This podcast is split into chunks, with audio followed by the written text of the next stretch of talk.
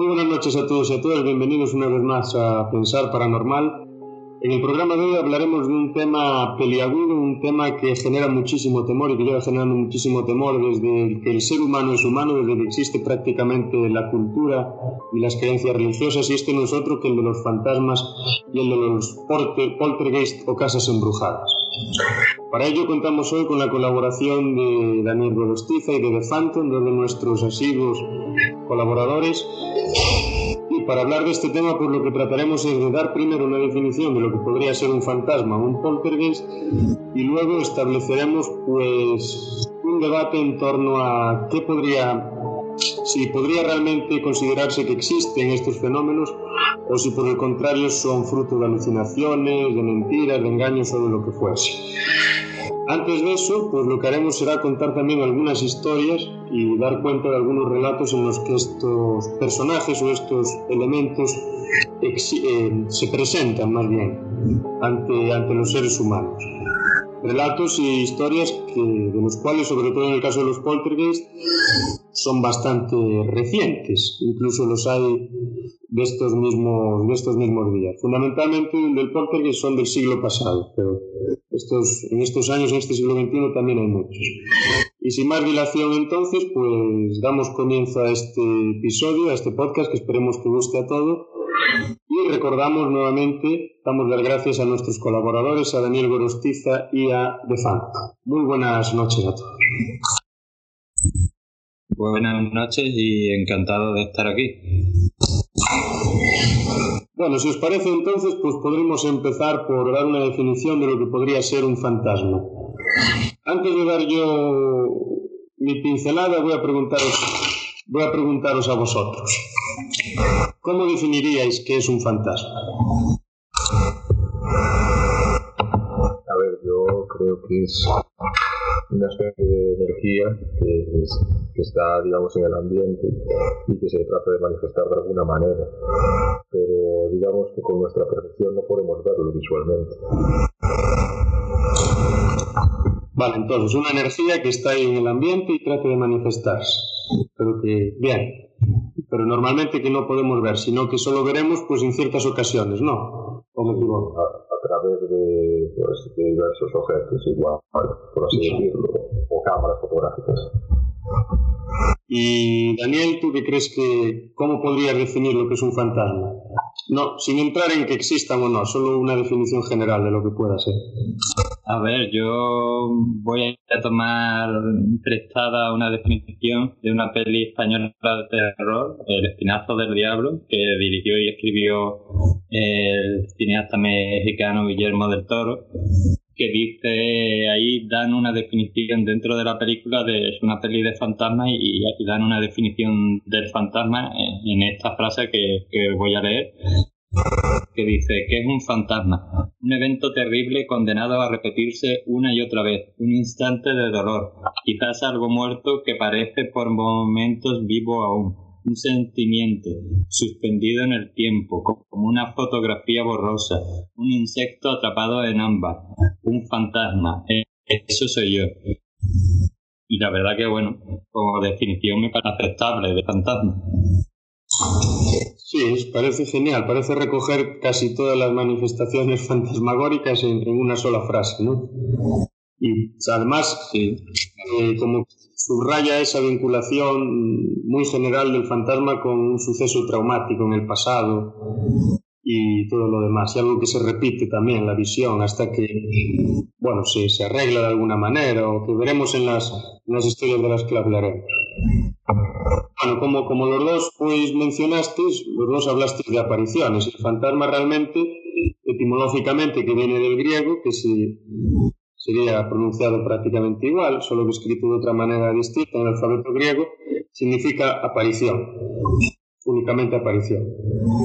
Y entonces, pues la definición oficial es que un fantasma, pues, es un espíritu o un alma errante de seres muertos que se manifiestan de una forma perceptible a los vivos en lugares que estos mismos frecuentaban o que están vinculados con ellos. en muchas ocasiones se manifiestan con la misma ropa que tenían cuando murieron, por ejemplo, o incluso con la ropa que tenían cuando esas personas los, los recordaban, como con la ropa con las que esas personas los, los solían recordar. Y tienen muchos nombres también, ¿no? Son los aparecidos, los revenantes, es decir, los que vuelven, espectros, almas en pena, etcétera. Y muchos antropólogos los consideran, pues, un, como por ejemplo, creo que era, bueno, Carl Gustav Jung era un antropólogo, era más un psicoanalista, incluso creo que también psicólogo, consideran que son, ya, no se meten en si existen o no, sino que forman parte de la propia cultura popular y que son una especie de arquetipo un ente antropológico abstracto que se repite en todas estas culturas, como un elemento propio de la cultura, como por ejemplo, por ejemplo, un ejemplo así rápidamente, la idea de justicia. Es un elemento, un ente antropológico abstracto una idea que se repite en muchas culturas y que cada una tiene una definición de la misma, sí, pero bueno, esa idea de la justicia pues se repite sea en la cultura griega, en la cultura mesopotámica, en la cultura mesomaya o en la cultura nubia o en la que fuese, pero existe esa idea. Y para comentar, pues antes de entrar en, en las historias que, que Dani nos tiene preparados en una introducción cultural y sociológica de lo que significa este fenómeno y de dónde puede venir, pues me gustaría destacar dos datos fundamentales y es que en, España más de un 20% de la población, según diversas encuestas que se han ido realizando, cree que existen fantasmas. Y en Estados Unidos no es que sea un 20%, es que según una encuesta es el 32% y en otra que, he comprobado es un 45%. Me parece una cifra increíble. Y se suele asociar estas cifras tan altas con creencias religiosas. Sobre todo se crean fantasmas en las zonas en las que se mantiene ese dualismo antropológico, ¿no? que existe, el ser humano es un compendio entre, un conjunto entre alma y cuerpo y que el propio alma pues tiene que tener existencia individual.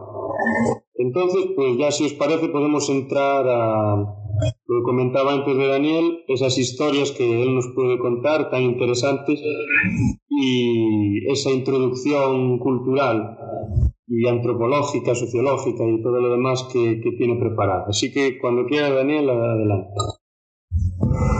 Bueno, pues yo a la hora de, hablar de fantasmas diré que eh, por, por, lo que yo sé que las historias de fantasmas son casi tan antiguas como la humanidad, que no es de extrañar porque el ser humano desde casi sus inicios ha, tenido, ha tendido perdón, a humanizar las cosas, grandes o pequeñas, ha tendido a humanizarlas. Así nos encontramos los primeros cultos animistas donde los humanos le dimos alma no solo a otros seres vivos, sino que esa alma que a veces le hemos negado a otros seres humanos, se la hemos dado a fenómenos meteorológicos como la lluvia o la tormenta y a fenómenos naturales como los ríos, los mares o la noche y el día. Por lo que en, eh, esa creencia animista todavía permanece eh, en cierta manera, o por lo menos así lo veo yo, debajo de decenas o cientos de capas de diferentes eh, movimientos culturales que han ido sucediéndose y religiones y conforman lo que viene a ser nuestra cultura actual y también nuestra mente, porque nuestra mente está influida, entre otras cosas, por la cultura en la que vivimos, por lo que es normal que los descendientes de aquellos eh, que pensaban que una roca eh, tenía alma puedan creer en fantasmas, ya que, o por lo menos así lo veo yo, está en nuestra propia naturaleza. Eh, los fantasmas en la literatura, por ejemplo, pues existen tantas historias de fantasmas en la literatura que, que podríamos dedicar varios podcasts a ellos y aún así nos quedarían la mayoría de las historias fuera. Por lo que yo he decidido seleccionar, mm, puede que no sean los mejores, pero en mi humilde opinión, y solo en mi opinión, pues son bastante significativos y nos pueden dar así un pequeño abanico de lo que son las historias, al menos en el mundo de la literatura. Para concluir, pues contaré, hablaré también de, de una película, pero primero, centrándonos en el mundo de, de la literatura, pues hablaré primero de los cuentos de fantasmas en Japón, porque creo que sin duda los asiáticos en general y los japoneses en concreto son maestros a la hora de contar historias de terror sobrenatural, de terror paranormal, en concreto de fantasmas. Y esto se debe a que ellos, los asiáticos, y los en general, y los japoneses en concreto, se las creen creen que podrían ser ciertas estas historias. De esta forma son capaces de transmitir en sus historias el mismo terror que ellos sienten. En Japón, por ejemplo, a los cuentos de fantasmas se los llaman eh, kaidanes con K eh, y para entender qué significaría esta palabra, que no es fácil traducirla al castellano o cualquier otra lengua occidental, pues la, dividiremos ¿no? en la primera parte de la palabra kai, que significa misterio, rareza, y la segunda parte de la palabra dam, que significa discutir, hablar, por lo que podríamos traducir kaidanes eh, por historias de misterio o, historias de lo extraño. Eh, y bueno, si alguien, estas historias son, pues, pues, bueno, desde que existe literatura japonesa y seguramente desde que existe tradición oral, existen historias de kaidanes, por lo cual hay montones de libros y es muy, muy extensa, porque además es un tema que a los japoneses les ha apasionado siempre. Si alguien está interesado en acercarse a los Kaedas, pues le recomiendo como iniciación el libro Fantasmas y Samuráis de Okamoto, de Okamoto Kido, que está publicado en castellano, por cierto, y que conste que no, me ha pagado nadie para hacerle promoción, ojalá. Eh, más al contrario, he sido yo el que ha pagado por él, pero lo recomiendo eh, para cualquier persona que quiera eh, digamos, entender y aproximarse a cómo ven los japoneses sus historias de, fantasmas. Luego, en Occidente, pues pondré, pondré dos ejemplos. Uno de ellos es el cuento de Navidad, que es una historia de fantasmas diferente. Quizá porque suceda en Navidad y para empezar porque los fantasmas que aquí no son malos, sino que vienen a aconsejar al protagonista, eh, el señor Scrooge, eh, para que se enmiende y en su camino mostrándole eh, el fantasma de las navidades pasadas, cómo era su vida antes de que se envileciera, antes de que se volviera mal.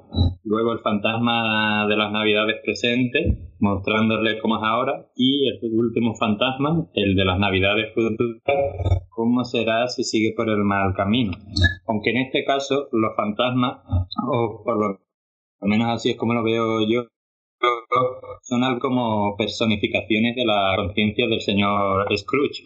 Eh, luego, eh, en España mm, hay, por lo menos para mí, dos de las mejores historias de de, fantasmas que se han escrito en España eh, son de el que para mí es, junto a Rosario de Castro, uno de los dos grandes escritores del romanticismo español, sin desmerecer a los otros, pero bueno, cada uno tiene su opinión, y que no es otro que el autor sevillano Gustavo Adolfo, que eh, en su obra eh, Leyenda, pues tiene a eh, la historia de Maese Pérez el organista, que es una historia organista que bueno que tocaba en una famosa iglesia sevillana y tocaba el órgano pues muy bien.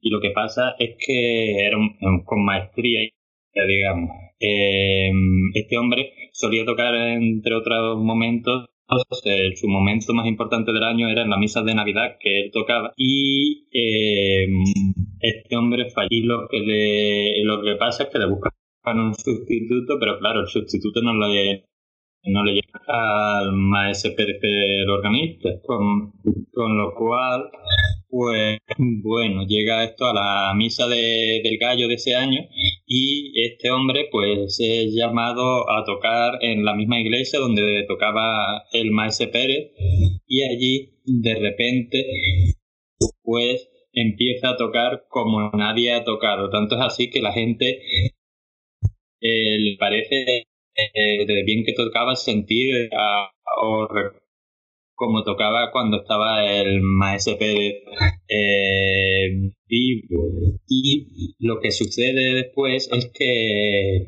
ellos de repente se dan cuenta de que al lado del organista actual que está tocando, se encuentran, ven a, a Maese Pérez, al fantasma de Maese Pérez, que al parecer había vuelto a tocar en, en la misa del gallo, su gran momento de...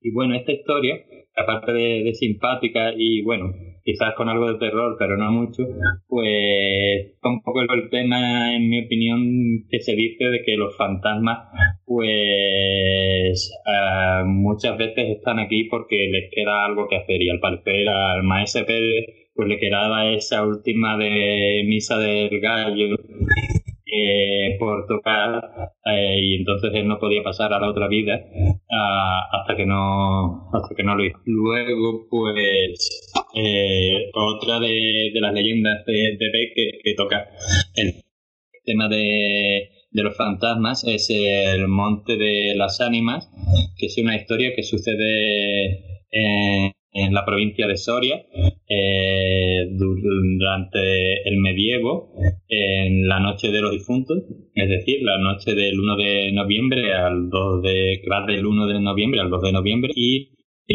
con Alonso y su prima que se encuentran allí, eh, cerca de, del Monte de, las Ánimas.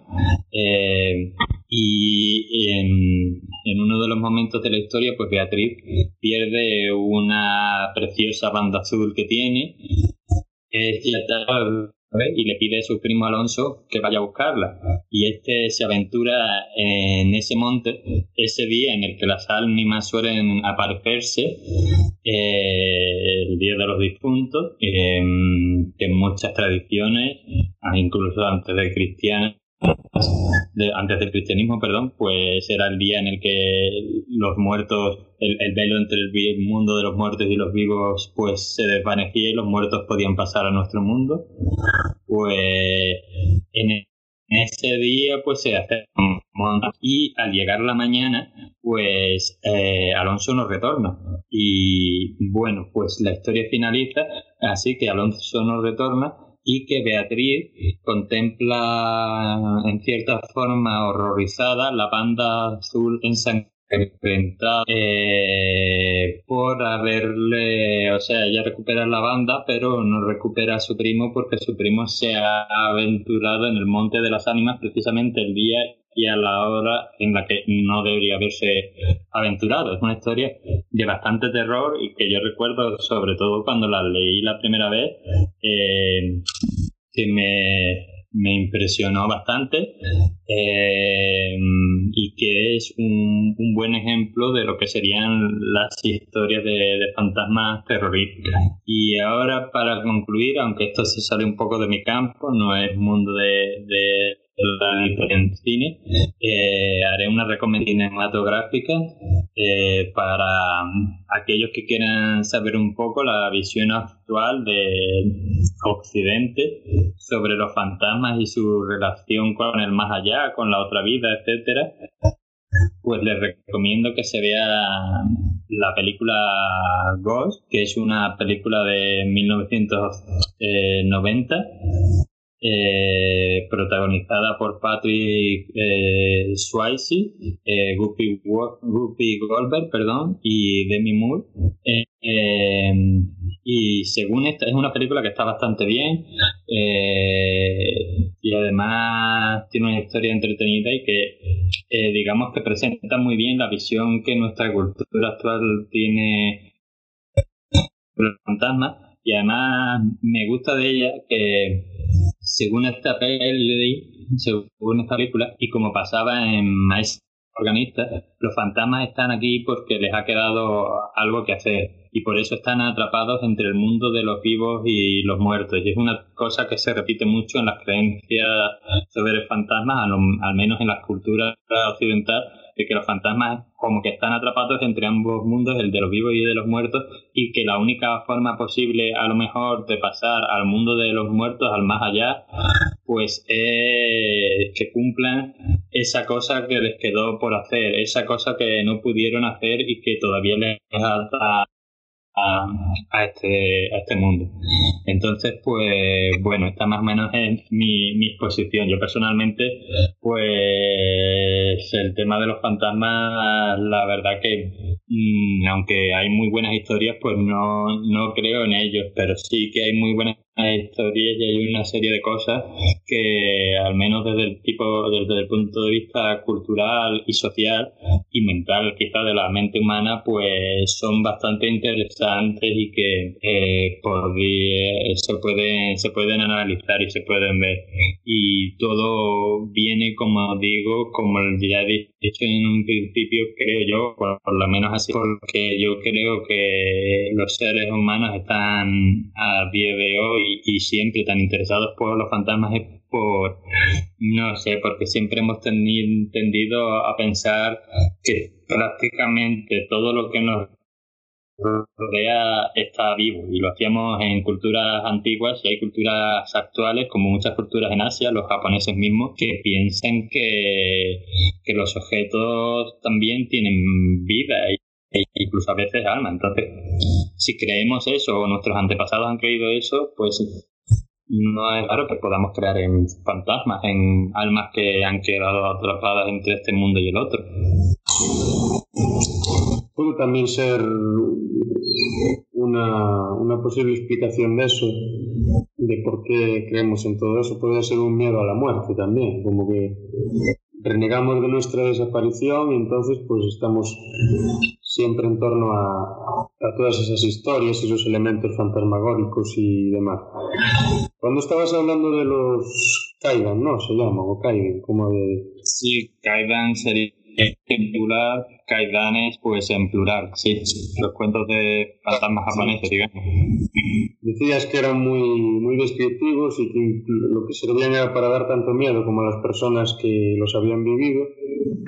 Y eso me recordaba pues a películas de cine de terror japonesas, que dicen que son las más terroríficas, por decirlo de alguna manera.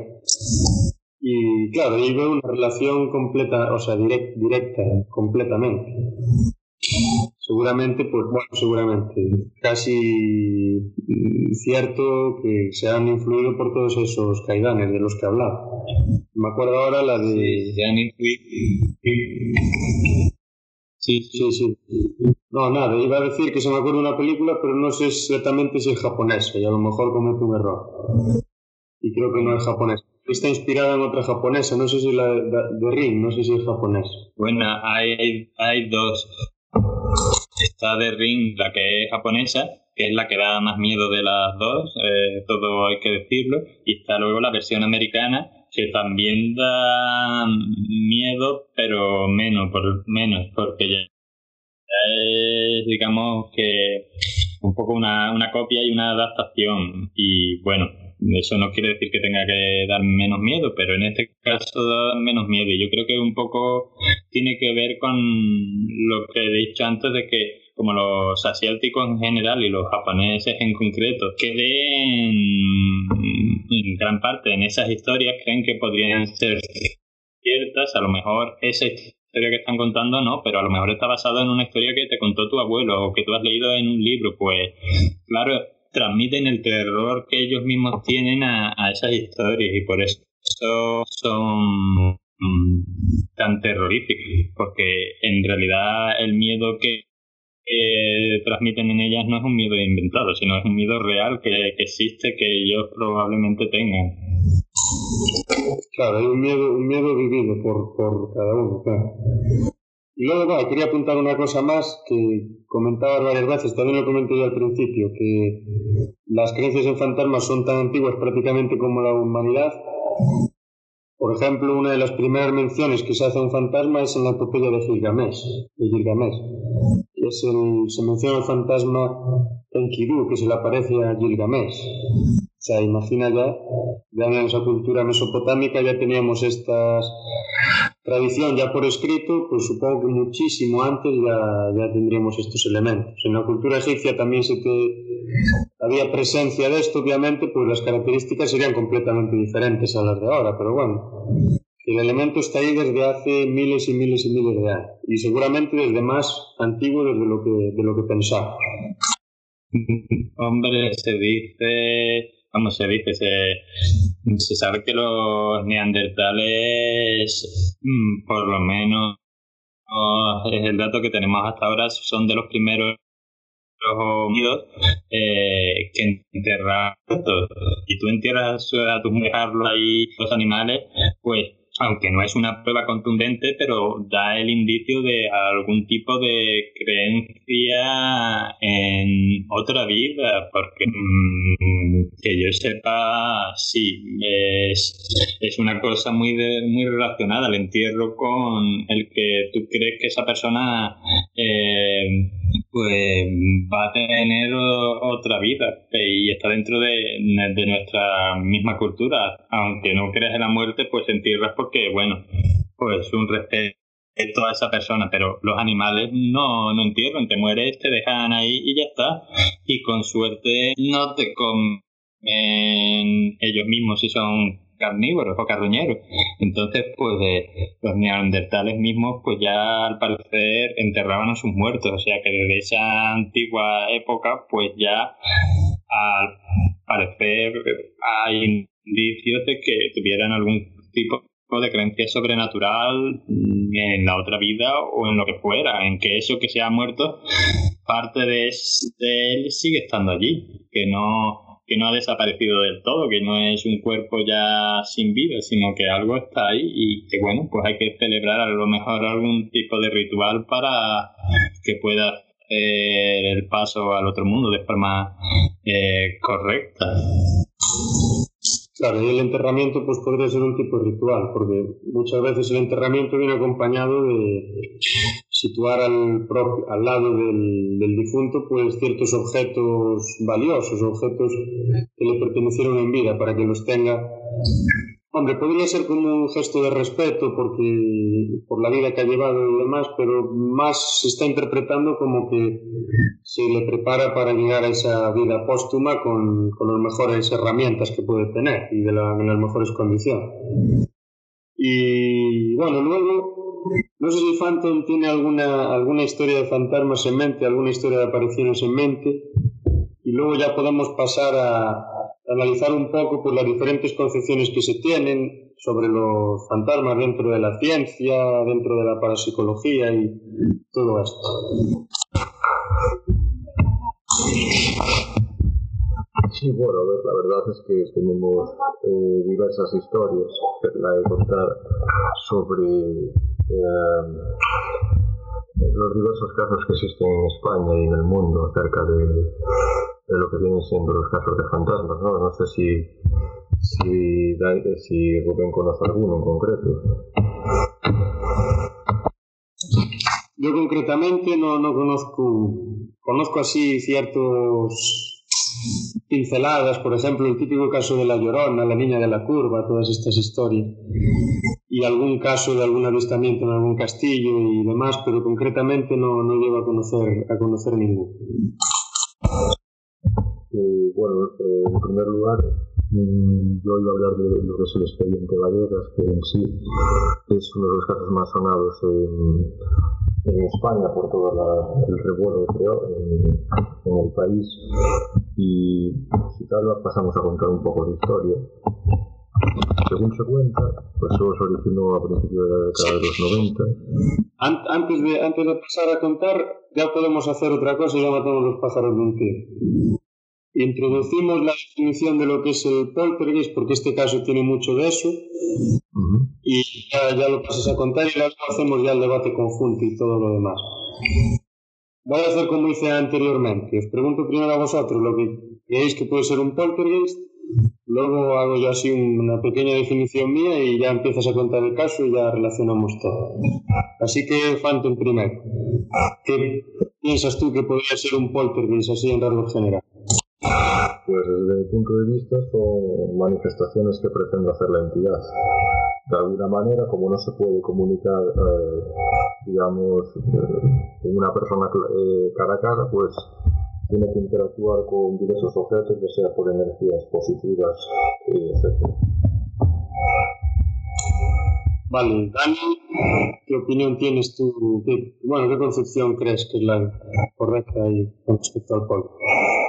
Eh, bueno, yo eh, en cuanto al fenómeno en sí, pues sí, la, la definición de, de, Phantom me parece bastante adecuada, así que pues no, no añadiré nada a ese respecto creo que es ese, un, poster, un poltergeist, es eh, pues cuando la entidad fantasmal o lo que sea, pues eh, se comunica de esa forma por diversas razones, pues eh, con las de, este mundo, del mundo de, de, los vivos. Así que sí, yo creo que su definición es la más acertada en principio sobre ese fenómeno.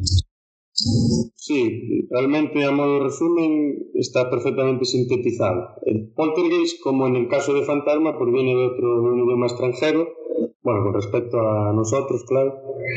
En este caso viene del alemán, viene de las palabras, la conjunción de la palabra polter y geist. Geist significa fantasma o espíritu y polter significa hacer ruido, es decir, el fantasma que hace ruido, un fantasma que hace ruido. Y lo que viene a ser en rasgos generales también, pues son eso, una serie de acontecimientos violentos o inusuales más que violentos, porque no tienen por qué ser violentos ni negativos para las personas, pueden ser incluso positivos, que suceden en un lugar que supuestamente está encantado y que no se ajustan, como decía anteriormente, a la normalidad física. Pueden ser ruidos, pueden ser movimientos de objetos inanimados, desaparición de cosas, ciertos olores, etcétera, etcétera. Y la entidad causante, pues, supuestamente es un fantasma, y en algunos casos es hasta la telequinesis de los propios individuos que van a vivir eh, en ese lugar concreto. En muchas películas se ve esto, que quienes tienen el poder de hacer que las casas estén encantadas y pasen cosas especialmente desagradables son las propias personas, que a la casa, a cualquier casa a la que vayan estas personas, da igual donde esté, da igual como sea, va a seguir pasando lo mismo, porque son ellas las que están encantadas. Creo que es el caso de, de quien, bueno, de la persona, de la chica de la que nos va a hablar Fantos, si, si mal no recuerdo. Sí, en este caso, con respecto a otros eh, de la misma temática, aquí cuando la chica fallece, pues las apariciones cesan totalmente, lo cual es curioso y deja entender que la chica es la que estaba realmente poseída, pero bueno, voy a contarlo así un poco desde el principio y luego ya intentamos así debatir un poco sobre Bien, para ponernos en contexto tenemos que irnos hacia la década de los años 90, en concreto a la primera mitad, los años 90-91, cuando un adolescente de 16 años, en este caso se llamaba Estefanía, se empieza a interesar por lo que son las ciencias ocultas y practica el juego maldito, como es la Ouija eh, la chica se le ocurre llevar un tablero a la escuela y junto con otras compañeras, en ausencia de su maestra, una pillería por así decirlo, deciden sacarla para jugar con ella.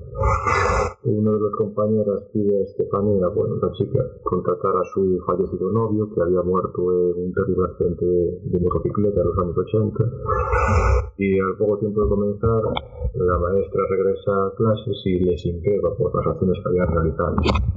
En este caso, la profesora levanta el tablero y el vaso empleado como sustituto para mover a la, a la aguja por la mesa, para mover ahí entre las palabras, cae al suelo y se rompe en pedazos.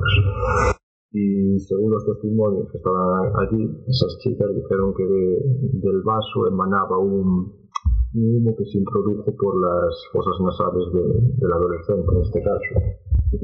Y bueno, a partir de aquí, después cuando la chica volvió a su casa empezaron a suceder todos los episodios paranormales, desde apariciones, extraños ruidos por la noche, Incluso hasta la familia tuvo que, recurrir a la policía y la policía en aquel momento se dio cuenta de que lo que allí pasaba pues sí que era verídico, ¿no? como fue recogido en los, los informes. Y más adelante se contrató a diversos espiritistas y expertos en parapsicología pero pues, eh, lo que decían ellos con las pruebas que tenían es que seguramente era una posesión diabólica y había sido por aquello, por lo de la Ouija que había sido pues liberada y en este caso se había introducido eh, junto a la niña. Eh, más adelante, pues la chica falleció en extrañas circunstancias y no cesaron ahí los, los eventos, sino que se produjeron como a mayor escala, ¿no? que aumentaron bruscamente. Mm, diversas fotografías, bueno, principalmente una, eh, otras aparecieron tiradas por el suelo de la habitación, pero en concreto una llama mucha atención porque aparece quemada por dentro la fotografía, pero el marco aparece intacto, con el cristal y todo, vamos, es algo muy curioso esto y también hay que destacar pues crucifijos, etcétera, que se empiezan a mover. La familia finalmente decidió marchar de allí, aterrada, y los sucesos frenaron, eh, gracias eh, al parecer. Pero lo que llama la atención es eso, que una vez que se marcharon, pues la, la casa, digamos, que no volvió a presentar ninguna pues, eventos paranormales ni nada por el estilo, cuando en otros casos sí, sigue ahí el lugar maldito. Yo no sé si tenéis alguna valoración sobre esto, pero es curioso. Hombre, yo lo que quería, bueno, a lo mejor no lo sabes, si, sigue viviendo gente allí en esa... Era un piso en Vallecas, ¿no? Si sí, era un piso en Vallecas. Actualmente sí, reside una familia y no tienen constancia de que haya hechos paranormales allí. Pero... Y el caso, sí, lo que, lo que es llamativo es eh, el caso, que eso que dices de, de, las imágenes todo eso que pasa en la, en la casa, que está recogido en un informe policial, que es lo que es increíble. Sí, porque la, entidad, así, pues eh, cuando fueron allí la pareja policial presentó sus credenciales, por así decirlo, ante ellos. Eso es lo curioso, ¿no? Porque muchas veces pues tiene, eh, acude a la policía o acude a otras personas y no se produce nada de esto, ¿no? Porque a la entidad en este caso no le da por manifestarse. Pero aquí sí, es lo curioso de este caso. Y esto al final también eh, creo que había quedado archivado, que no se había dado no sabía tiene una explicación razonable. No ninguna solución al caso, por así decirlo. Sí, la chica, ¿en qué edad se murió más o menos? La chica tenía 15 años y murió a los 11 meses con 16. Ah, murió un año después de todo lo que le pasó. Sí, sí, sí. Claro, quizá era de agotamiento, lo que sea. También hay una cosa muy curiosa que en, las, en estos casos de posesión, de encantamiento y demás, es recurrente que las personas que que, son poseídas son personas que viven en unas condiciones psicológicas no muy agradables, no muy cómodas. Podemos decir que son débiles psicológicamente, que viven en un entorno frágil, que tienen una, una voluntad y una mente frágiles y que suelen ser chicas jóvenes, adolescentes. Es algo muy, muy recurrente. Esto puede tener mil explicaciones. La explicación así mística, rápida o fantasmagórica es que son las más débiles, entonces los fantasmas aprovechan, o los demonios o lo que sean, porque oponen menos resistencia. Otra puede ser que todo eso que tienen dentro, todas esas inseguridades y debilidades, pues que les lleven a desarrollar algún tipo de reacción y, bueno, y hacer ciertas cosas que nosotros creeríamos que no son capaces de hacer. Luego quería preguntarte, no sé si conoces otro caso, no sé si conoces también la TV, que es muy, muy famoso, y si podrías comentar algo un poco por encima y ya entramos a debatir. Bueno, no sé si Dani quiere comentar algo en torno a este caso antes de que tú desarrolles.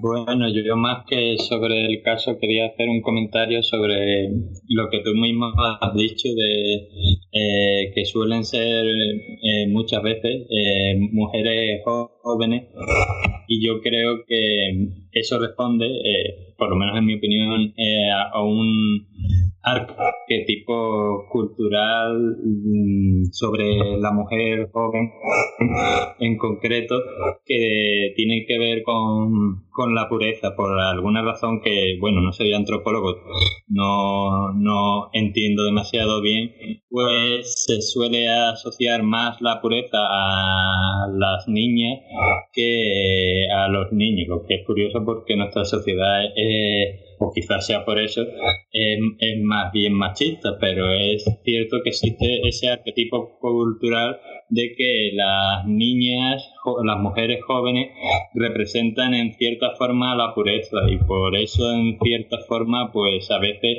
los entes malignos, ya sean quienes sean, eh, fantasmas, demonios o lo que sean, o espíritus malignos simplemente, suelen estar atraídos más quizá a las mujeres jóvenes al representar ella pues eso, la pureza, pues es lo, lo, primero a lo mejor que quieren ellos contaminar o de alguna forma controlar. Era solo ese comentario que se me ha venido a la mente eh, cuando tú has comentado pues que es cierto que suelen darse ese caso más en, en mujeres jóvenes y yo creo que en cierta forma, quizá no del todo, pero en cierta forma se deba un poco a, este arquetipo cultural que tenemos eh, sobre las mujeres jóvenes y la, y la pureza. Sí, también se podría dar, bueno, ya entraremos más tarde en ello. Bueno, lo que dices de la pureza también se asocian con la inocencia y con todo esto, sobre todo las mujeres, sí. Y luego, pues digo que podíamos mover esto a otra hipótesis más psicológica, más científica a lo mejor, y es que al tener esas condiciones de debilidad y fragilidad, pues que puede que sean individuos que tienen mucha más dificultad para no sugestionarse, para no controlar sus pensamientos. Entonces, pues podrían incluso autoconvencerse de que están poseídas por ciertos signos que ellas hayan interpretado, y, interpretado perdón, y empezar a comportarse de esa manera. Pero claro, Luego hay ciertos elementos, como lo que decía Phantom de las fotografías que arden por dentro sin motivo aparente, que a lo mejor se puede explicar por una causa natural, no digo yo que no. Pero que pase eso justo en el momento en el que esa niña tiene la experiencia de estar poseída, esté poseída realmente o no, es algo curioso y difícil de explicar, es algo bastante llamativo. Y bueno, ahora Phantom, si quieres, pues ya puedes proceder con, con el caso de, de Amityville y ya seguimos luego profundizando en mayor medida en estos temas. Sí, esto es un caso bastante más complejo y que eh, recorre diversas familias, no solamente una que es lo peculiar del caso, ¿no? que se transmite más allá de, de, lo que le pasó a una familia, pues hasta los días de hoy, que la casa está prácticamente eh, en alquiler, por así decirlo, y por un valor muy bajo. Pero bueno, recabando lo que pasó aquí inicialmente, nos remontamos a la década de los 70, mucho antes que lo del expediente Vallecas, en la pequeña localidad de Veneneo de Emmitsville, eh, se vio allí remecida por una macabra noticia por la mañana.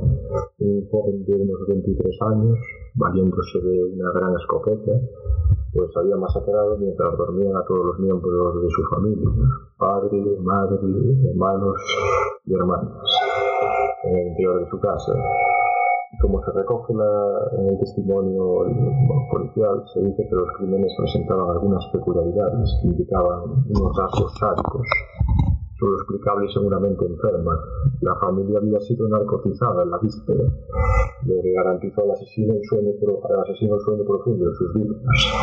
Todos dormían de luces, fueron encontrados con las cabezas apoyadas sobre los brazos y en posiciones, eh, digamos, en las mismas posiciones. Deseo que el, asesino en este caso insistió en el juicio que había escuchado una voz demoníaca que le había impulsado, insistido a cometer ese asesinato. Eh, pero pese a que su abogado alegó locura, fue encontrado culpable por los cargos de homicidio múltiple y condenado a unos 25 años de prisión. Eh, lo curioso de todo esto es que una vez que, pues digamos que la, familia, la casa recibió otros moradores, siguieron apareciendo eh, casos eh, como poltergeist, por así decirlo, e incluso imágenes extrañas sobre lo que podrían ser fantasmas, ¿no? En, primer lugar, eh, se dejó una especie de cámara grabando una de las habitaciones y se recogió como, como una fotografía, una especie de entidad, una cara, que se correspondería con, el, con uno de los hermanos de, de de Ronald de que había asesinado.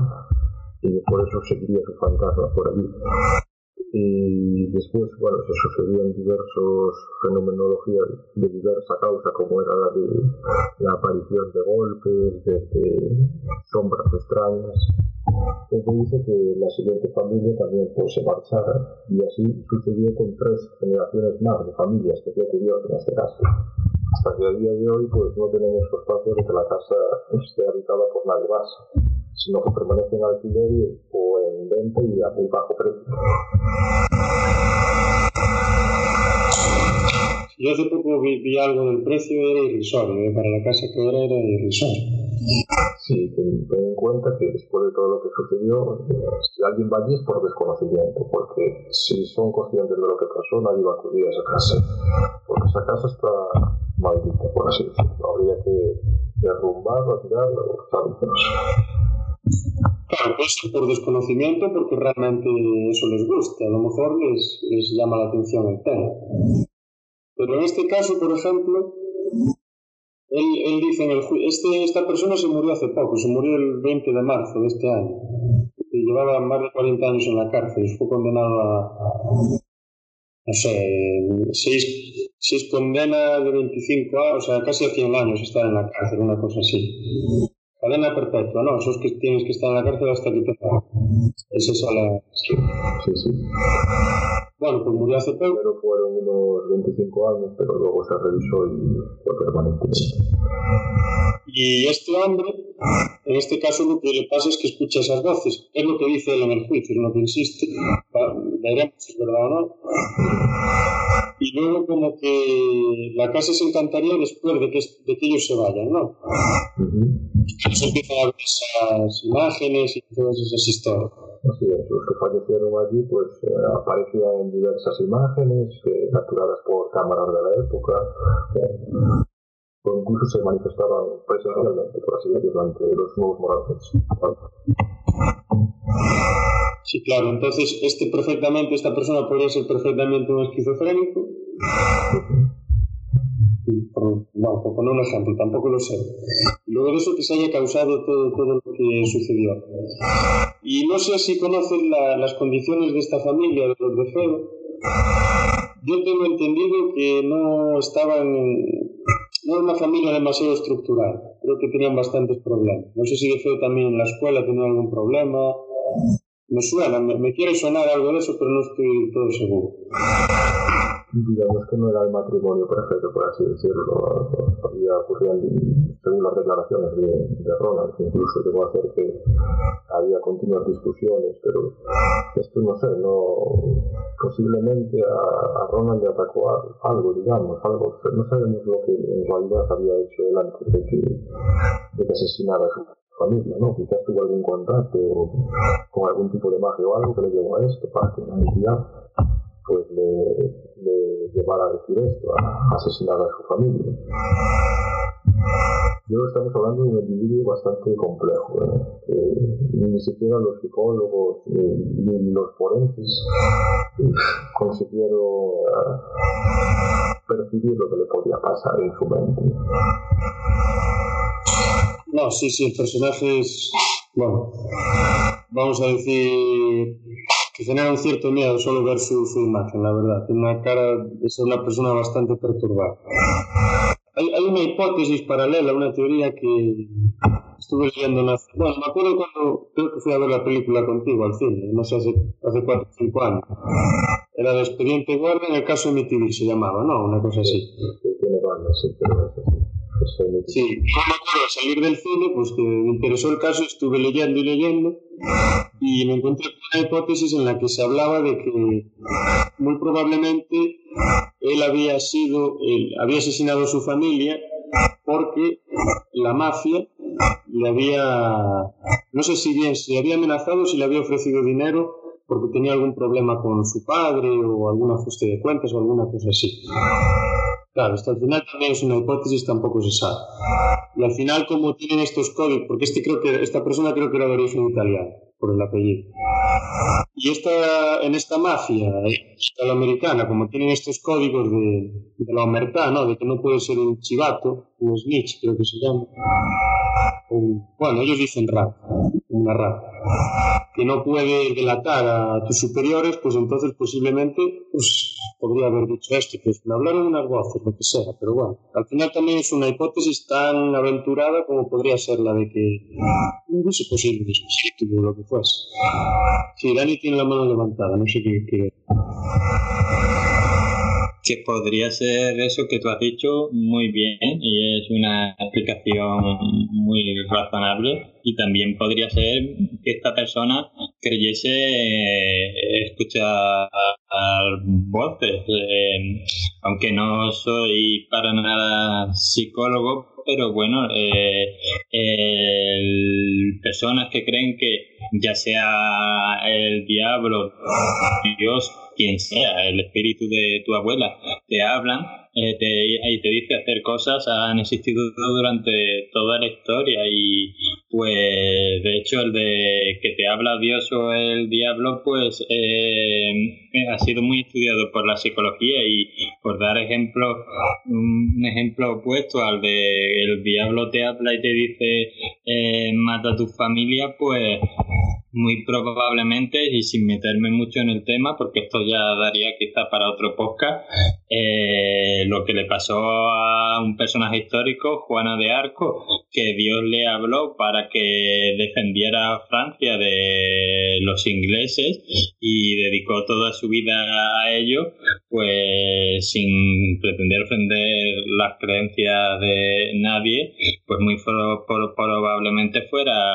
este caso, o sea, ella, ella creyó realmente escuchar la voz de Dios y creyó, creyó realmente que le decía que tenía que defender a Francia de los franceses. Ahora bien, en mi humilde opinión, esa voz simplemente podía estar simplemente en su cabeza y no, y no deberse a nada ajeno, a un dios o a un demonio. O sea que hay que tener en cuenta pues que hay personas que tienen pues eh, digamos, eh, problemas, eh, bueno, todos en cierta medida podemos tener algún problema mental, pero este sería ya un problema mental pues más grande, de creer que una voz te habla, una voz diferente a la tuya, y te dice de, hacer cosas, ya sean buenas o malas, y ya sea pues Dios o, o el mismo demonio.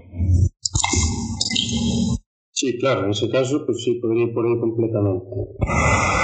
Y luego, bueno, no sé si queréis ya pasar a analizar, pues, a debatir más bien que analizar en unos 15 minutos o 20, una cosa así, que si realmente los, los fantasmas y los poltergeist tienen existencia real o si no.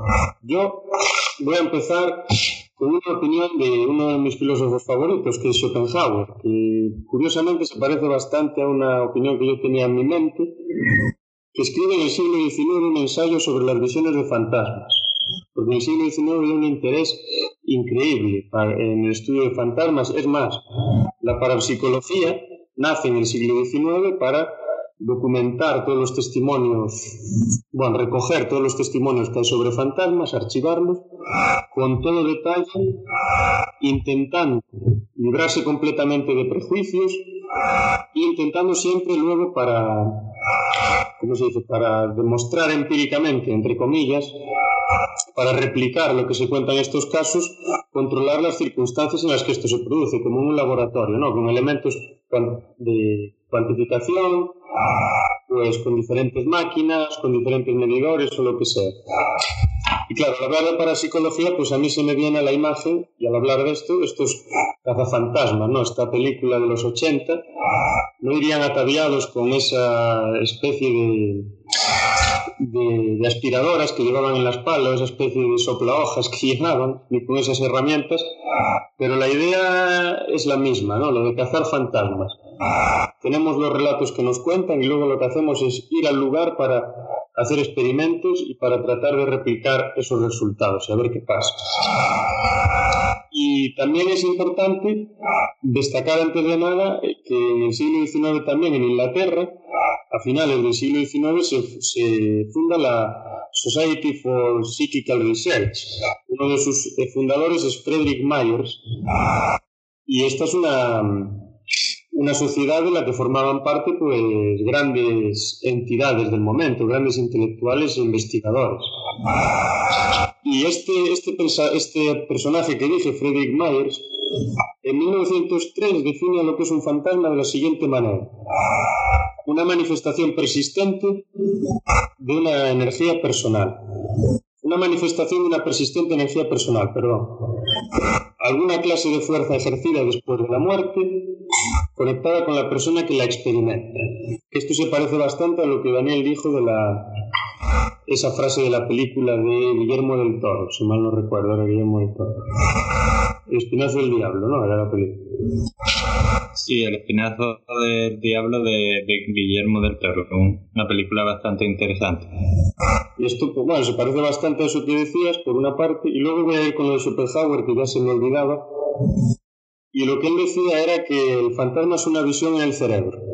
Es decir, que era algo completamente subjetivo, que se producía entre el sueño y la vigilia. Y era una forma de relación con la realidad muy diferente a la usual. Era que el sueño de alguna manera ocupaba la vigilia, nos hacía ver, tener una experiencia, una intuición propia de un sueño en, estando despiertos. Y ahora, bueno, lo que quería hacer entonces es preguntaros a vosotros si creéis realmente que pueden existir estos fantasmas, no, no digo si creéis que existen, si pueden existir o si pueden ser explicados de alguna manera, y si pueden, pues qué, creéis realmente que pueden ser. Así que quien quiera, pues puede llevarla, puede empezar.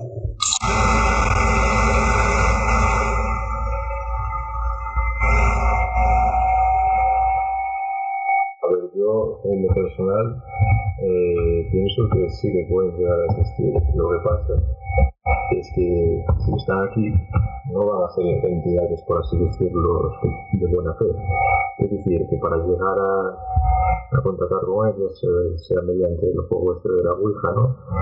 pues aparezcan entidades que sean malas, por así decirlo, y que se pretendan pues, hacer que la vida imposible, ya sea que eh, se manifiesten con poltergeist o incluso llegando a hacer daño a ti personalmente.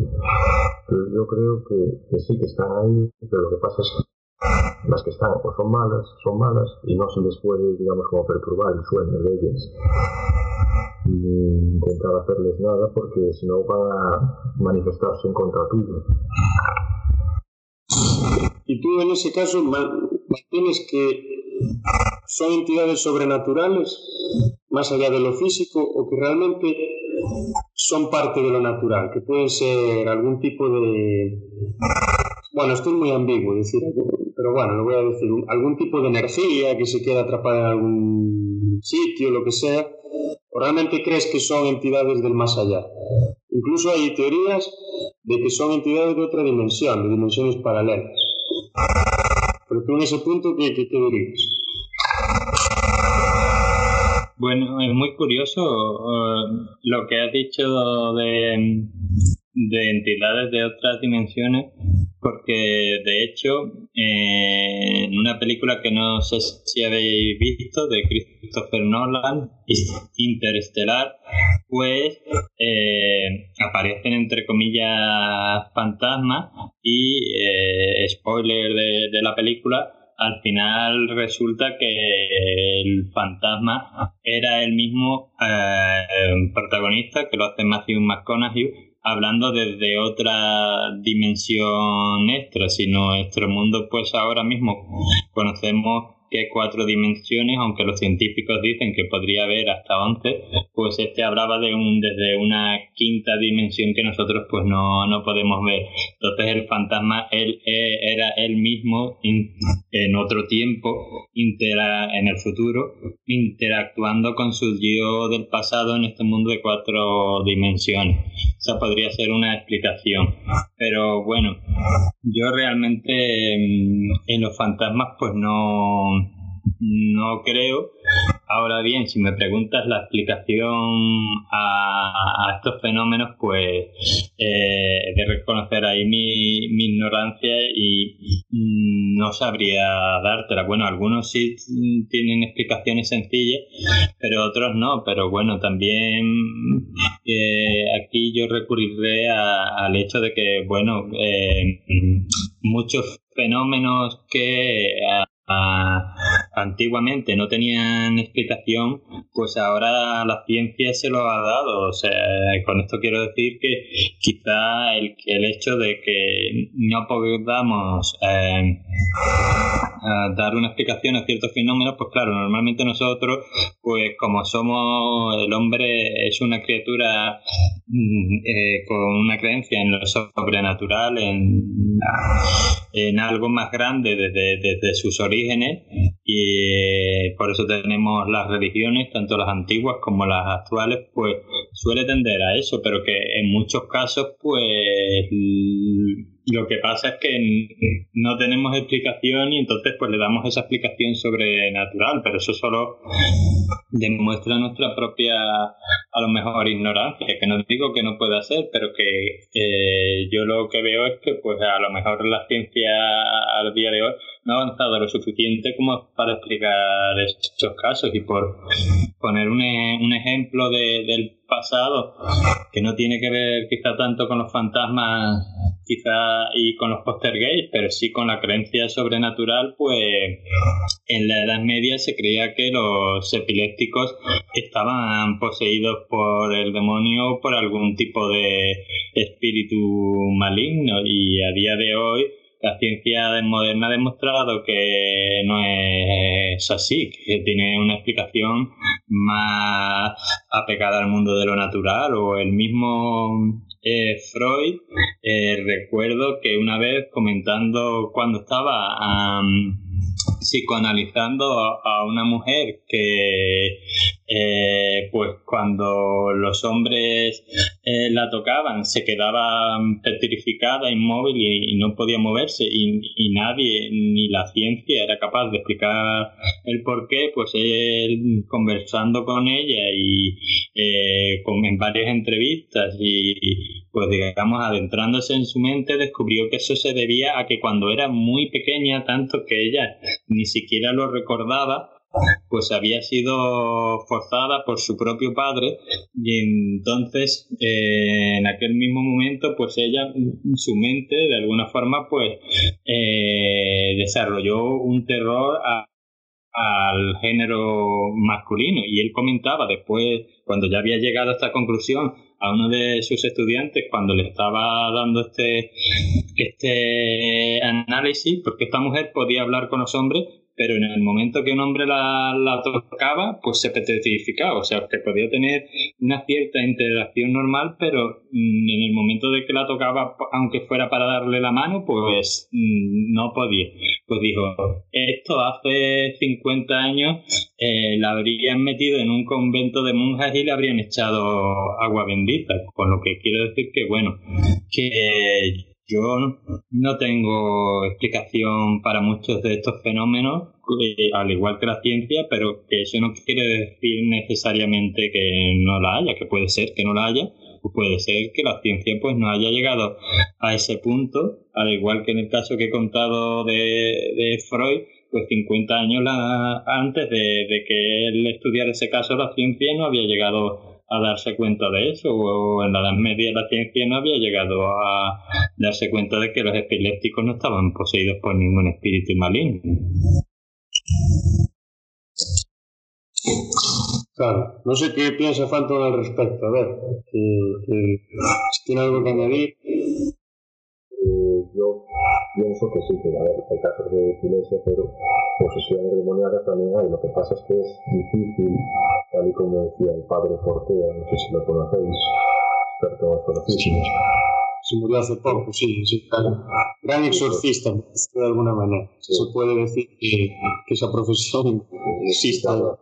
Sí, él explicaba en una entrevista que había que distinguir entre lo que era una posesión demoníaca las personas que tenían algún tipo de condición mental, ¿no? Y las posesiones demoníacas que decía él sí que las hay, pero son muy pocas. Cambio, claro, es muy difícil, hay que ser experto en exorcismos para darse cuenta de lo que es. Claro, ahí veo que lo que dices tú tampoco contradice a lo que dice Dani. Porque lo que el padre Fortea decía era que la mayoría de los casos pues eran por causas psicológicas, pero que había ciertos casos que eran posesiones demoníacas. Pero realmente, claro, si realizas el análisis que realizaba el padre Fortea hace, no sé, 85 años, por ejemplo, pues pongamos que 100 casos, pues esos 100 casos hoy en día tendría 5 que son casos reales de posesiones y los otros 95 causas psicológicas si nos fuésemos al siglo, a, eso que decía, al siglo XX, hace 85 años, ¿cuántos creéis que serían casos por causas psicológicas y cuántos creéis que serían casos por causas demoníacas?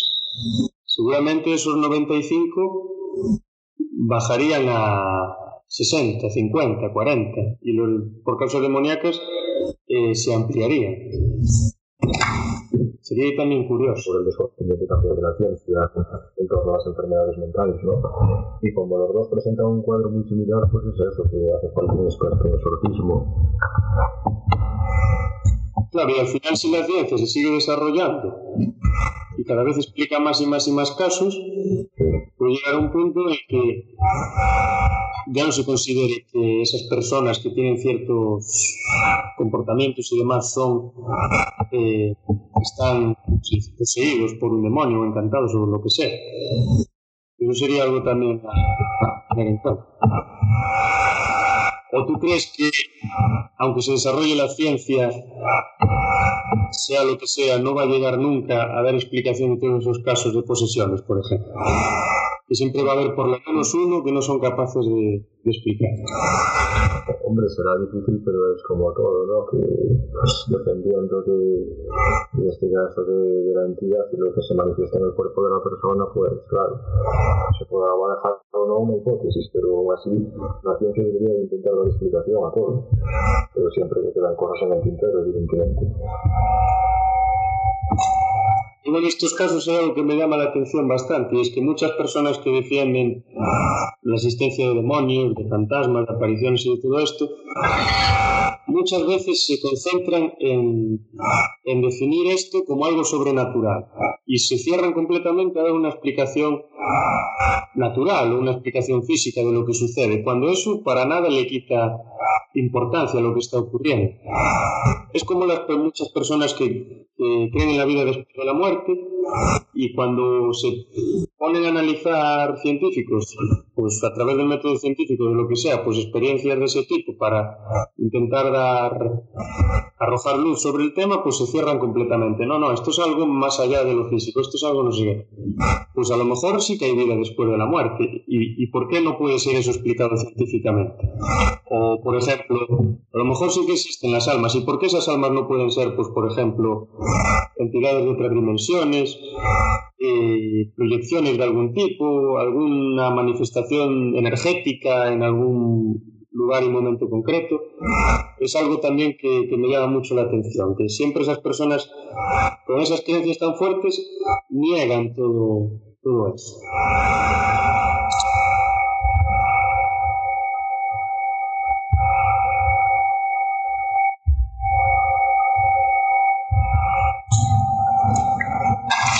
Bueno, ahora pues podríamos pasar también a, bueno, seguimos debatiendo y hay, hay un tema también importante en la ciencia y es que la mayoría de los científicos que se dedican a analizar estos casos dicen que lo primero es definir qué es un fantasma.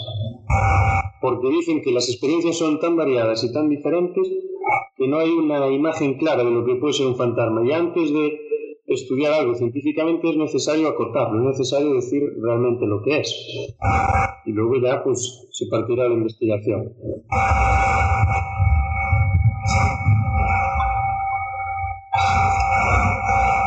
Em, es que también depende esto mucho, eh, es decir, eh, de, cada cultura, aunque hay unas características básicas de lo que puede ser un fantasma eh, para todas las culturas de la Tierra, pero claro, hay cosas que cambian dependiendo de, de la cultura del lugar. Y entonces pues era como cuando hablábamos en otro podcast de, las sirenas como esa misma criatura que tenía unas características eran similares en todos los sitios, dependiendo de, de los sitios, pues tenía un, eh, una serie de características nuevas, o sea, tenía las básicas que definían lo que es una sirena y luego iba cambiando según era Escocia, pues eh, Cantabria, pues tal, pues Claro, el problema a la hora de definir los fantasmas, que al igual que como he contado en, contamos en el otro podcast de la sirena, eh, muchas veces, aunque haya esas características que no cambien, depende de la cultura del sitio, pues se les atribuyen a los fantasmas otras características mm, propias de, de la cultura de ese sitio. Y por eso quizás sea difícil a la hora de analizar lo que es un fantasma en sí. Claro, exactamente. Esa es la dificultad que estos científicos destacan. Y ahora también, pues igual podemos, bueno, así forma superficial, eh, presentar los, las diferentes explicaciones que se dan desde la psicología, así de una forma muy somera, que son, bueno, la fundamental es que es una alucinación y normalmente causa de la parálisis del sueño. De Phantom seguro que le suena muchísimo esta parálisis del sueño. Uno de sus temas favoritos. Sí, la verdad es que es bastante aterradora, ¿no? que te suceda eso. Dicen que que por lo menos a todo el mundo le va a ocurrir una vez en la vida, ¿no? Y sí, sí que es bastante aterrador, ¿no? A mí me ocurrió más de Sí, más de una vez, vaya. Yo, yo creo que dos veces me pasó y es, da, genera una sensación de angustia increíble, porque no puedes hacer nada, no te puedes mover. Realmente estás despierto, pero... Sigues durmiendo. Es prácticamente una alucinación, porque estás despierto, pero tu cuerpo está, el cerebro está enfriado. Claro. a mí también me ha pasado. Sí, Y conozco a más gente a la que le ha pasado, o sea que es un fenómeno que podríamos decir que es más común, es un fenómeno del que la gente no suele hablar, pero es más común de lo que eh, creeríamos. Sí, sí, es aterrador porque mm, tienes el movimiento, digamos, de los ojos, pero tu cuerpo no responde, ¿no? Y, después, como sabéis, en la oscuridad, que ya sea porque haya algún tipo de, de luz, de rendija o algo que, que, pueda proyectar una sombra, pues a partir de ahí ya se puede ya formar cualquier cosa la habitación o así decirlo. Entonces, pues eh, el cuerpo pues entra pues, eh, en pánico, digamos.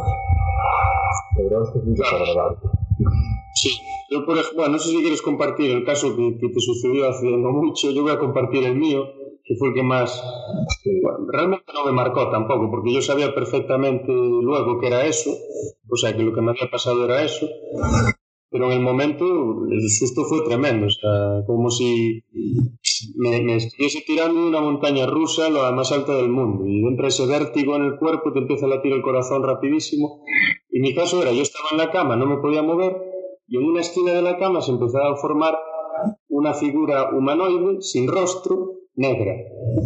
Y cada vez era más grande y más grande y más grande. Y de repente, en un momento, cuando se forma la figura, pues eh, se empieza a balanzar sobre mí y intenta echarme las manos para estrangular. yo no podía hacer nada. En el momento en el que las manos van a tocar mi cuello, de repente desaparece y yo me despierto. Y empiezo a ver las cosas de otra manera. Pero claro, en el momento es que es horroroso. una de las experiencias de, si no la peor, quizá, de que tuve en mi vida. ¿Y quieres compartir tu, tu caso, Sí, la mía, bueno, digamos que fue un poco más light, ¿no? Eh, yo creo que era en torno a las 6 o 7 de la mañana, sospecho, porque bueno, se veía algo de luz así por las rendijas de las persianas. Y yo por lo menos podía moverme. Estaba tumbado del lado izquierdo y de un momento a otro escuché como que alguien pronunciaba mi nombre tres veces, con una voz muy clara, ¿no? Y venía detrás mío en ese momento. Pero lo que hice fue pues eh, revolverme rápido y allí no había nada.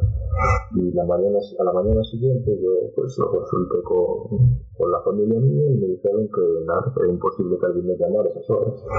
Y es que la voz que yo escuché era tan sonora que es como si estuviera allí alguien. Entonces, pues no sé, no tiene explicación. Entiendo que se estar cualquier día, tiene la consciente y pensaba que estaba despierto.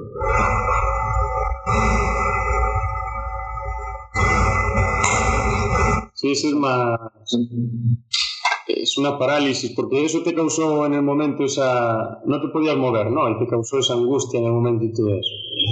Sí, aparte es que la voz primero pues eh, dijo mi nombre como más suave, ¿no? Y a medida que yo, pues como que no le hacía caso que pasaba de ella, fue creciendo, aumentando, hasta que casi me gritaba la voz detrás mío.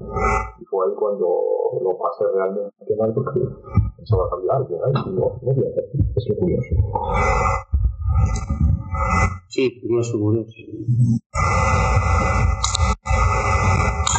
Dani, no sé si estaba diciendo algo antes, creo que te corté.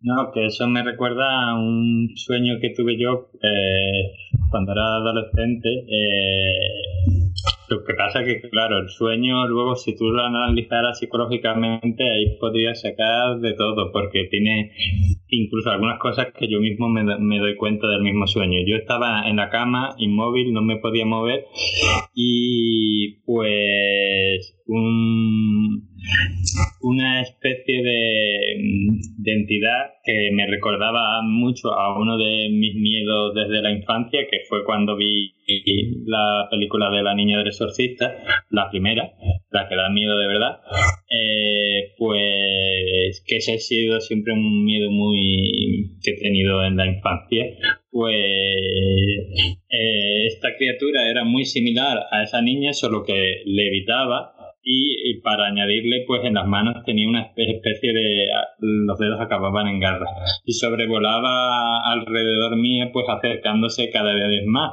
El sueño es, es muy surrealista y muy absurdo. Yo no, no me podía mover de la cama y en un momento pues dije, tengo, pensé, tengo que hacer algo porque si no esta entidad o criatura pues a saber lo que va a hacer conmigo y entonces pensé y, esto parece de risa pero es así lo que pensé en ese sueño eh, claro esto es una criatura de, de oscuridad entonces pues la, la luz eh, vence a la oscuridad y aquí viene lo más absurdo del sueño eh, pensé, bueno, pues entonces tengo que de alguna forma aportar alguna luz a esta oscuridad y en el mismo sueño pues mm, pude ya moverme, aunque solo la mano, y la acerqué a la mesilla de noche donde tenía la luz de, la pequeña luz del cuarto, la encendí en el sueño y cuando hice esto pues la criatura desapareció y toda la oscuridad que le rodeaba también.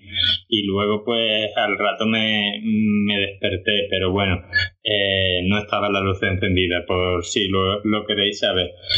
Eh, pero me desperté, eso sí, mirando, me desperté, eso sí, mirando para la mesilla de noche, o sea que en la misma conmoción de, de mi sueño eh, es muy probable que intentara alcanzar la misma luz de la mesilla ya de noche, con lo cual pues era un poco, me recordaba un poco a este sueño así muy, muy surrealista, con mucho que analizar, pero que, que tuve yo, pues es cuando tendría yo pues 15 o 16 años. Pero claro, también digo que ese sueño contiene muchas cosas de, de como son los sueños de mí mismo, de mis miedos, mis esperanzas y mi todo eso pero sí, eh, supongo que todos alguna vez hemos tenido sueños del estilo.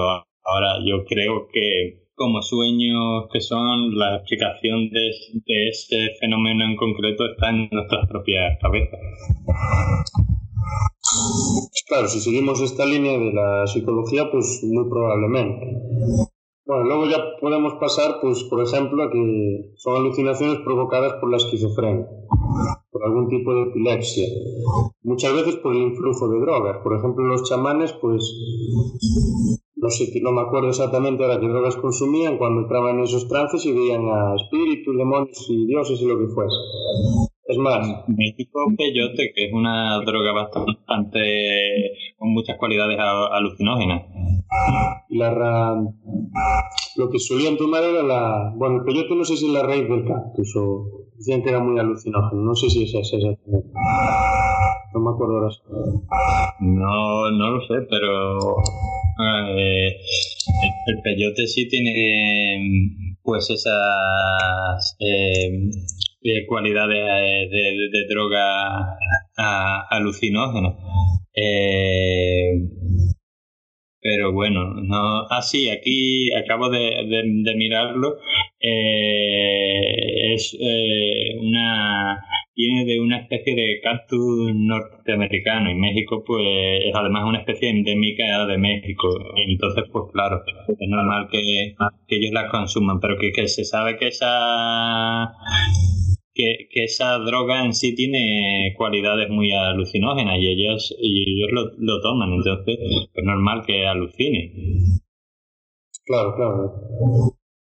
Y bueno, sí, seguramente tú lo sepas mejor en la antigua Grecia, en esos oráculos, ¿no? Sí, los oráculos de Delfos y demás, que la teoría que hay hoy en día creo que está medianamente demostrada, si no del todo, que esas eh, solían ser mujeres las que tenían esas visiones y premoniciones y demás porque estaban había fugas de, gas había gases en esas en esas cuevas en las que vivían y eso les hacía ver esas esas visiones y este gas era el monóxido de carbono que dicen que el monóxido de carbono en pequeñas dosis provoca alucinaciones y provoca sensación de, de estar vigilado, de que hay una presencia cerca de ti y de cosas de esas. Que también esto intenta explicar los fenómenos poltergeist.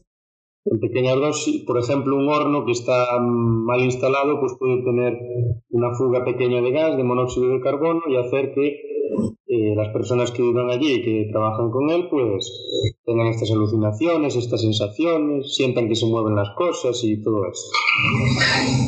Y luego también, pues, la, la visión de fantasmas se puede deber a fallos cerebrales. Por ejemplo, decíamos antes de la, lo recurrente que es la, la, chica joven que se le aparece el fantasma y todo, y que es exorcizada y que es poseída y todo esto.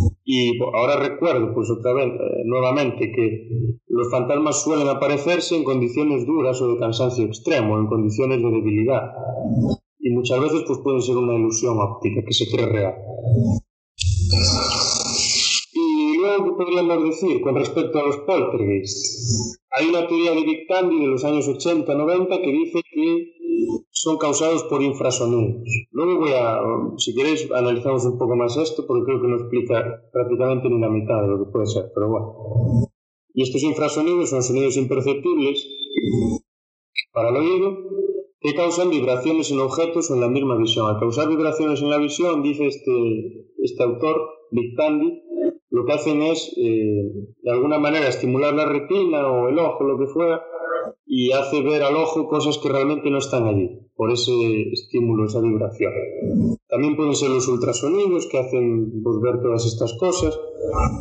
Y incluso el campo electromagnético de la zona en la que estas cosas están situadas puede hacer que todas estas cosas puedan tener, tener lugar. Pero yo, todas estas explicaciones que se dan, por ejemplo, sobre el poltergeist, no explican cómo se mueven las cosas. porque en los registros que hay y en los testimonios que hay sobre los poltergeists, incluso los hay grabados y demás, hay cosas que se mueven y no se sabe por qué. Y realmente por el monóxido de carbono un vaso no se va a mover en línea por una mesa y se va a caer al suelo. Ni las puertas se van a abrir y cerrar de golpe en ciertas ocasiones. Y es más, hay un caso, no me acuerdo exactamente el cual, en el que empezaron a caer piedras en una casa del de fuera. Y cosas así eh, rarísimas, o que se abren grifos de golpe. Cosas que no, no, no realmente con estas hipótesis no tienen cabida, no, no son explicables. Entonces, me parece que queda eso abierto y que realmente yo no sé por qué pueden pasar esas cosas ahí. No digo que sea una entidad sobrenatural la que los causa, un fantasma lo que sea, pero digo que realmente qué está pasando ahí, por qué se mueven esas cosas, por qué se cierran las puertas así, por qué esos golpes, por qué todos esos acontecimientos. Ya, bueno, yo tampoco te puedo dar una una respuesta concreta a, eso. Yo te podría decir que en ciertos casos, pues muchas veces, pues simplemente se debe a cosas que, que no tenemos a lo mejor en ese momento una explicación. Eh, pues sonidos y diferentes cosas que, que vemos, pues eh, pueden ser respondidas a lo mejor por algún tipo de, fenómeno que no tiene que ser necesariamente sobrenatural, pero que a veces simplemente pues no, no somos capaces de, de, saberlo o nuestro conocimiento no llega ahí o nuestra ciencia. Era como el caso que que eh, planteamos Oja y yo en uno de los podcasts, en el de Misterios del Mar, creo que era de la gruta esta que estaba en la Federación Rusa, que, ah, que hacía ruidos raros y que, eh, que, había gente que creía que eso era un poco menos que la boca del infierno. Luego se demostró que los ruidos esos pues los producían los mismos gases que habían dentro de la gruta. Con lo que te quiero decir es que yo personalmente no tengo una explicación para una serie de fenómenos concretos, pero eh, sin decir que eso no pueda ser algo sobrenatural, yo eh, pienso que pues eh, simplemente no tenemos explicación para esos fenómenos, pero eso no quiere decir que sean sobrenaturales, sino simplemente pues que igual que los ruidos de la gruta esa, pues eran la boca del infierno hasta la que se descubrió lo que eran gases. Entonces, pues quizá algún día tengamos respuesta para muchas de esas cosas, o quizá no, no lo sé, pero aún así, pues no tiene que ser necesariamente una persona o un fantasma o espíritu que la produzca, puede ser mil cosas. Sí, obviamente sí, pueden ser un montón de, de, casos. mira, ahora me acuerdo lo que, que Phantom hablaba del caso. ¿Cómo se llama la chica de Vallecas? Verónica no era, ¿eh? ¿cómo era el nombre? Isabel, no, me acuerdo. La película era. ¿Eh? ¿Cómo? el caso de Vallecas, la chica, ¿cómo se llamaba realmente? En la película se llama Verónica, pero en el caso real. Eh, Estefanía se llama. Ah, pues claro. Ahí comentaste un detalle al principio de que se, cae el vaso de la Ouija y de repente sale un gas y le entra a la nariz. Y ahora hablando de este monóxido de carbono, pues digo yo, pues a lo mejor se intoxicó con eso y tuvo una alucinación que le duró un año. Por poner un ejemplo así extraño. Pero claro, eso explica el comportamiento de la niña. Lo que no explica es lo que pasa en la casa. ¿Por qué se rompen esas cosas? ¿Por qué arden esas imágenes? Esos problemas con los crucifijos. No sé si se daban la vuelta o no sé qué, cosas raras pasaban. En 80 grados, sí, correcto. Y más fenomenología extraña que había en la casa, que, bueno, que, estuviera allí era imposible que pudiera hacer una vida normal. Y una explicación natural podría tenerla perfectamente, pero el caso es que estas cosas, o sea, estoy, en eso estoy de acuerdo contigo, Dani. La explicación natural posiblemente la tenga. yo no descarto para nada que la tenga. Es más, me gustaría que la tuviese. Pero que se produzca esto en este momento, justo cuando a la chica le pasa eso, ahí viene la pregunta, ¿por qué? ¿Por qué pasa justo eso? Sea por las causas que sea, en el momento en el que la chica tiene eso en la cabeza. Pero yo entiendo eso... que, fue, que fue bueno por intentar alterar o perturbar a esa entidad que estuviera allí. No, no habíamos dicho que había fallecido el hermano de una compañera con la que estaba haciendo la Ouija, ¿no? Entonces a partir de ahí, pues, la invocaron y pues le sentó mal o algo y fue por la chica despiadadamente. Claro, por ahí ya estás aceptando que, que existen estos, claro. esas entidades. Claro, yo estoy, yo estoy más sé realmente lo que pasa. Eh, y es algo inquietante, ¿eh? que no, no sabes realmente qué está pasando aquí. Fantasmas, sí, ¿no? ¿Qué, qué, qué es lo que está pasando? Hay investigaciones realizadas por un canal importante de YouTube que se llama Grupo Cero, no sé si lo conocéis. Yo creo que me suena. Me... ¿Tenéis oído hablar de él o algo? Bueno, pues aquí se acude a diversas estancias como son los sanatorios, lugares que tienen una importante carga, carga digamos, fenomenológica, digamos. Y bueno, pues ahí se intenta recabar información sobre lo que puede pasar allí y tal, y con los medidores de frecuencia y de sonido siempre eh, bueno, se detectan voces, ¿no? Que pueden ser una vía de contacto de los espíritus con el mundo terrestre, por así decirlo. Incluso eh, estas personas que realizan la investigación pues tienen preguntas, ¿no? Y parece ser que contestan en las grabaciones los espíritus con simples monólogos o incluso se les pide alguna manifestación como es un golpe o dos para ser más concreto y los dan, lo cual es bastante intrigante y llamativo, ¿no? O sea, hay algo ahí, pero intenta comunicarse desde otro espectro. Yo quería dejar claro. Sí, pero yo esos casos de esas grabaciones y todo que se hacen, no es que diga que no realmente se produzcan esas cosas, pero bueno, bien. como no sé lo que está detrás de la cámara, no sé realmente lo que está pasando y a lo mejor es todo un montaje, puede ser todo fraude. A ver, hay psicofonías muy famosas como la de Germán Dargumosa y Sí, no, sí, sí las hay, pero digo, por ejemplo, en casos de grabaciones sí. como captación de fantasmas, este tipo de programa. Los famosos orbs, que no sé Sí, que hay bastantes comentarios de estos, de estos programas de que realmente son fraudes, que, que está todo manipulado de. Porque la gente es un show al final, sale en la televisión, en YouTube y bueno. Entonces, claro, pero bueno. Yo más, más por cuarto milenio, no deja de ser más serio, ¿no? En este caso. Sí, eso sí, le da un poco más de seriedad, eso es cierto. Pero, sí que es verdad que hay muchos casos que. No, no es cero. ¿Tú te acuerdas en cuarto milenio iba muchas veces una señora que era farmacéutica? ¿Eso era del grupo S0? No. Me parece que llevaba un perro al, al, escenario y empezaba, no había, al escenario no, a los sitios embrujados llevaba un péndulo y según se moviese pues había presencias o no. Probablemente el péndulo ese no sé para qué, creo que no sirve para nada, pero bueno. Una carga electromagnética posiblemente. Sí, yo creo que era más bien por eso, sí. Pero bueno, la escenografía. Medio, hay un cuarto milenio, ¿no? Que lo llevabas a, a diversas zonas y pues como que estaba la energía del lugar y sin contarle nada a ella te decía lo que había pasado allí. Sí, claro, pero es que también estamos presumiendo que no le contaron nada y está todo grabado. Es algo que realmente no sabemos lo que hay entre bambalinas, lo que hay detrás. Sí no me fío en absoluto.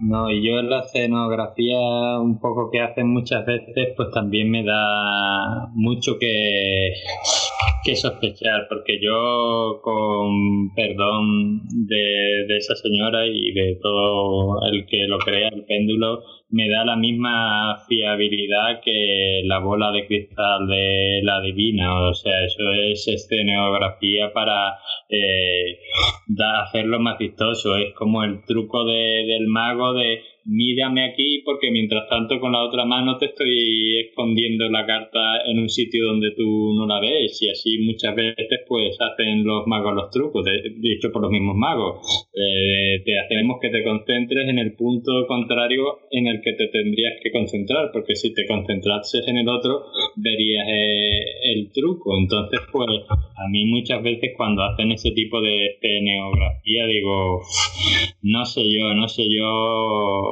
me, me, me da muy mala impresión. Es como, pues tú atiendes a esto, al péndulo, a, tal, y mientras, pues te estamos haciendo el truco de, de verdad. Con esto no quiero decir que siempre sea así, pero que en muchos casos, pues, mm, hacen una serie de cosas que tú dices, esto parece que estuviera hecho para distraer al público de lo que de verdad está pasando.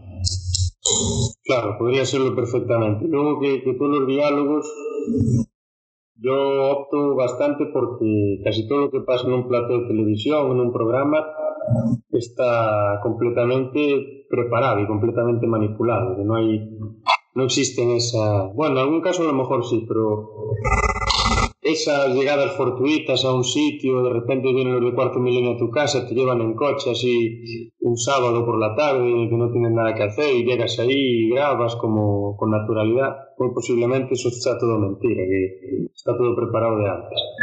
Pero bueno, esto ya es otro tema y casi que podíamos ir entre los tres, podíamos ya desarrollar una conclusión y ya dar cierre a, a este, a este episodio de hoy. Así que si queréis empezar, pues el que quiera, adelante y ya nos despedimos posteriormente.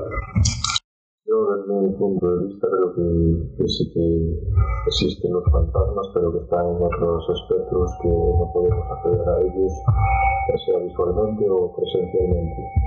Necesitaríamos otro tipo de, no sé, algo que todavía no ha sido descubierto para intentar contactar con ellos.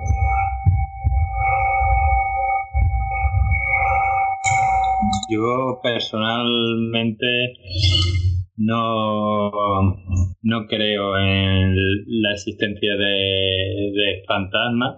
Eh, evidentemente, con el conocimiento y las pruebas que tenemos a día de hoy, no podemos negar nada mm, de forma rotunda, pero yo personalmente no creo en ello y bueno, como he intentado hacer en todo el podcast, eh, pienso que si no todas, casi todas estas experiencias eh, puedan explicarse a lo mejor en algún día por si nuestra ciencia avanza lo suficiente. Yo personalmente lo que veo ahí es fenómenos eh, sin una explicación que podamos nosotros, digamos, darle. Y entonces, pues recurrimos, como somos una especie con una gran creencia a lo sobrenatural, pues eh, recurrimos a la, a la explicación sobrenatural. Pero mm,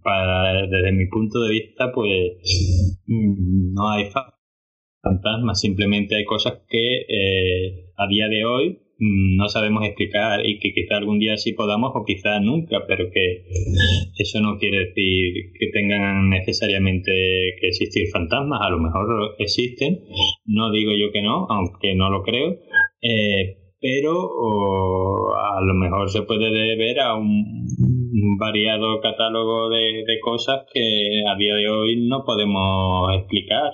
Quizá algún día sí o no, pero que no podemos explicar a día de hoy.